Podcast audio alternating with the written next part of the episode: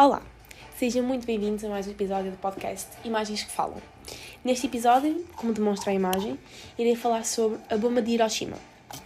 Bem, nos dias 6 e 9 de agosto do ano de 1945, os Estados Unidos utilizaram pela primeira vez na história da humanidade as bombas atómicas, que foram lançadas sobre as cidades japonesas de Hiroshima e Nagasaki, como já todos sabemos. O objetivo era forçar o Japão a render-se e evitar uma provável invasão, uma vez que estes dois países enfrentavam já quatro anos de guerra. Bem, tudo começou após o ataque japonês à base naval americana de Pearl Harbor, no Havaí, a 7 de dezembro de 1941, durante a Segunda Guerra Mundial. Este ataque por parte dos japoneses forçou uma declaração de guerra dos Estados Unidos contra o Japão. O interesse do Império Japonês era afastar definitivamente a presença americana do continente asiático, uma vez que os Estados Unidos possuíam bases militares nas Filipinas. No início, os japoneses foram bastante vitoriosos.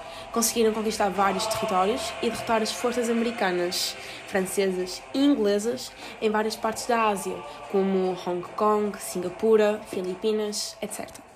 No entanto, após a Batalha de Midway, deu-se o contra-ataque americano, onde a Marinha Imperial Japonesa foi danificada drasticamente. Com isso, o Japão começou a acumular várias derrotas que foram enrolando o país.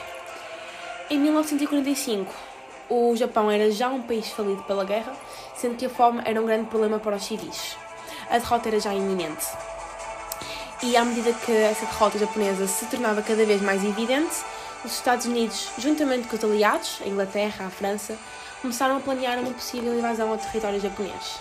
Entretanto, as dificuldades impostas pela resistência uh, indicavam que uma eventual invasão resultaria na morte de milhares de soldados americanos. A 26 de julho desse ano, o presidente dos Estados Unidos, Harry Truman, deu um ultimato ao Império Japonês, exigindo uma rendição incondicional. Caso contrário, enfrentariam uma destruição rápida e absoluta, não mencionado no uso das bombas atómicas. Com a recusa do Japão em se render, os americanos tomaram então a cruel decisão de lançar a primeira bomba sobre a cidade de Hiroshima, a 6 de agosto de 1945, pelas 8 e um quarto da manhã. Um avião sobrevoava a cidade quando soltou a bomba Little Boy, que explodiu muito perto do Sol, originando um pequeno sol que espalhou um clarão pela cidade, juntamente com uma onda de energia e calor, responsável pela destruição quase completa da cidade de Hiroshima além de resultar em 80 mil vítimas imediatas. Acredita-se que entre 50 mil e 100 mil pessoas morreram no dia da explosão. Muitas pessoas foram vaporizadas instantaneamente com o calor da destruição e outras, mais distantes do local do lançamento, foram carbonizadas. O calor intenso produziu incêndios que durante três dias destruíram uma área de 7 km ao redor do centro da explosão. O Japão não se rendeu e três dias depois os Estados Unidos lançaram uma segunda bomba sobre a cidade de Nagasaki.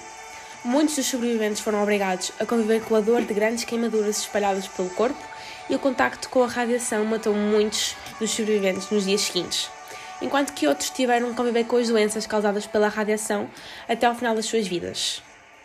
A exposição ao material radioativo causou-lhes náuseas, vômitos, sangramento e queda de cabelo. Após as bombas de Hiroshima e Nagasaki, o Japão apresentou então a sua rendição oficial a 14 de agosto de 1945. O acordo de rendição foi assinado a 2 de setembro e hoje em dia Hiroshima e Nagasaki são importantes centros comerciais e industriais no Japão. Ambas têm praças e museus que homenageiam as vítimas das bombas.